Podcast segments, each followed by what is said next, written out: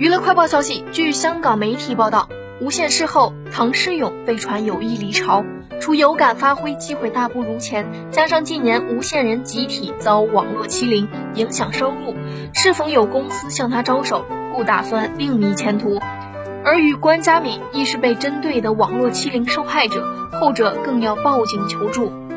有传郁郁不得志的他，觉得娘家冷待他这位亲生女，加上考虑到近年无线大部分艺人遭网络欺凌，担心成为抵制目标，且最近有人争他加盟，加速他动了心另谋发展。其友人却劝他三思，虽暂时有名无利，但疫情之下，若毅然离开无线，或遇更大风险。在举棋不定下，有指他对无限期续约一事实行拖字诀。他受访时否认有跳槽之心。